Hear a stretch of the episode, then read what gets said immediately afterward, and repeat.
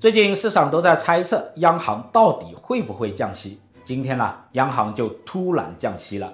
但是降息之后，离岸人民币快速的下跌了两百个基点，这到底是怎么回事呢？我们一起来看一看。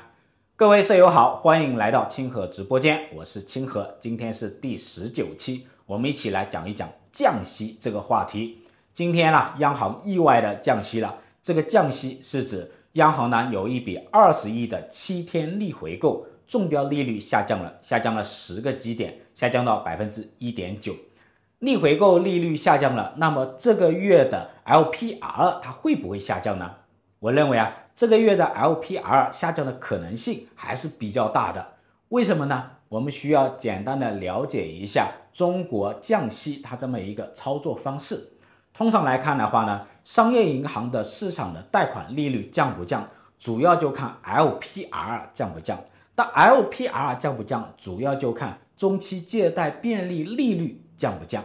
简单理解就是，中期借贷便利利率是政策性利率，决定了市场利率是升还是降。所以啊，降不降息，我们重点就看中期借贷便利利率它降不降。这一周啊，也就是六月十五号，有两千亿的一年期的中期借贷便利到期，到时候我们看它会不会下调利率。我们从历史数据来看，哈，从二零一六年到现在，七天逆回购利率和一年期的中期借贷便利利率一共调整了九次，每一次他们俩都是同步的。七天逆回购利率怎么走，一年期的中期借贷便利利率就怎么走。根据这个历史经验推测啊，七天逆回购利率今天下降了，那么一年期的中期借贷便利的利率很有可能也会下降。假如中期借贷便利利率下降了，那么六月二十号的 LPR 也有可能会下降啊。我们看最近几年的一个数据啊，从二零一九年到现在，中期借贷便利利率下降了五次，LPR 都跟着下降。去年中期借贷便利利率下调了两次，LPR 也跟着下降了。所以呢，假如这一周中期借贷便利利率下降，那么六月二十号的 LPR 大概率也是下降的。换句话来说啊，六月份大概率是降息的。如果六月份中期借贷便利利率和 LPR 都不下降，那么下半年大概率还会降息的。为什么呢？有两个原因哈。一个是直接原因，另外一个是深层次的原因。先说直接原因吧。这一次七天逆回购利率为什么会下降呢？直接的原因就是最近啊，商业银行下调了存款利率。商业银行主要从两个地方吸收资金，一个是市场上的储户，也就是我们的存款；另外一个就是中央银行向中央银行贷款。上面所说的逆回购和中期借贷便利，就是商业银行向中央银行获得资金的一种工具。那么从商业银行的角度来看，哈，哪里的资金便宜，哪里的利息低，我就去哪里吸收资金。那最近呢，下调了存款利息，资金成本就明显下降了。活期存款一年只有零点二，一年定期存款呢也就一点六五左右。我们再来看央行的七天逆回购的利率。在下调之前达到两个点，那么商业银行更愿意从什么啊存款那里吸收资金嘛，而不是从央行那里贷款。所以啊，央行也需要下调七天逆回购利率。那么存款利率下调会不会影响中期借贷便利利率也下降呢？我们来看哈，现在商业银行五年期的定存下降到二点五，一年中期借贷便利利率还有二点七五。那么，商业银行购买中期借贷便利贷款的积极性啊，它就会下降。中期借贷便利呢，也可能因为这个原因而下降。好，第二个深层次的原因，那就是今年的宏观经济政策啊，表面上是扩张的，但在市场上的实际效果却是收缩的，这给市场带来非常大的压力。实际的债务负担啊，其实是上升的。我们从两个指标来判断哈，第一个指标。利率下降速度跑输通胀率，也就是利率下降的幅度啊，比通胀率下降的幅度更小，相当于真实的利率是上升的，货币是在收缩的。今年呢，中期借贷便利利率没有下降，LPR 呢也没有下降，但是呢，CPI 快速的下降，下降了大概两个百分点，真实的利率不仅没有下降，反而上升了，相当于加息一到两个百分点了。那真实的融资成本反而也增加了，真实的偿债负担、房贷压力反而也增加了。那今年的货币政策表面上是扩张的，但在市场上的实际效果啊，它就是一个收缩的。第二个指标，就财政支出的增长速度啊，跑输 GDP。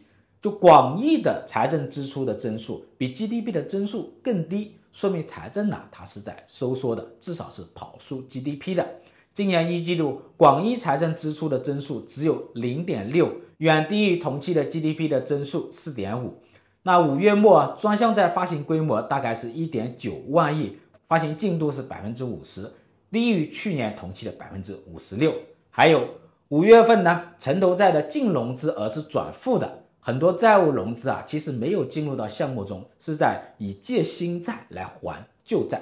所以呢，以上两个指标说明啊，今年的货币政策和财政政策表面上在扩张，实际上它是在收缩，至少在市场的效果上，它是在收缩的。一般来说啊，抗通胀，那么政策性利率呢，它就要跑赢通胀率；抗通缩呢，政策性利率下降的速度啊，就要比通胀率下降的速度呢，就要更快。通常呢，这个通胀呢，它可以稀释债务，但通缩呢，它就会推高融资成本和偿债负担。就当前的经济形势来讲，通胀率呢，它快速的下跌，真实的利率不仅没有下跌，反而在上升，债务风险呢，它在增加，这要引起我们高度的重视啊！我给大家讲一个例子哈，就美国大萧条，一九二九年金融危机爆发之后，美国为什么陷入长期的大萧条？这是宏观经济学的一个圣杯，经济学家都在找原因。后来呢，弗里德曼找到一个惊人的原因。他说啊，大萧条蔓延的原因呢，是美联储实施了错误的货币政策。在金融危机爆发之后，美联储加速收缩货币供应，美联储过度紧缩的政策呢，额外的加剧了流动性的紧张，加速了价格的下跌，增加了偿债的负担，恶化了债务的风险。导致市场出清更加艰难、更加漫长。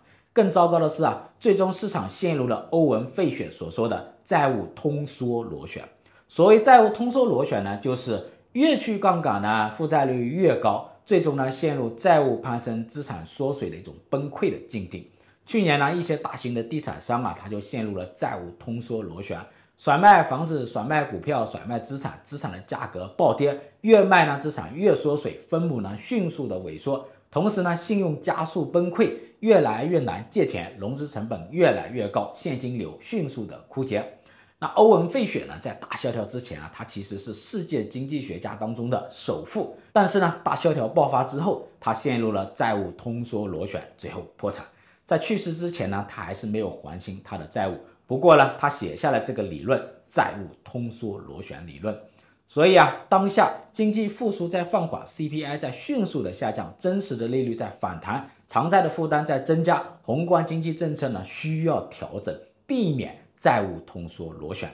这里的核心问题就是我们的财政部门、货币部门怎么来判断当前的经济形势？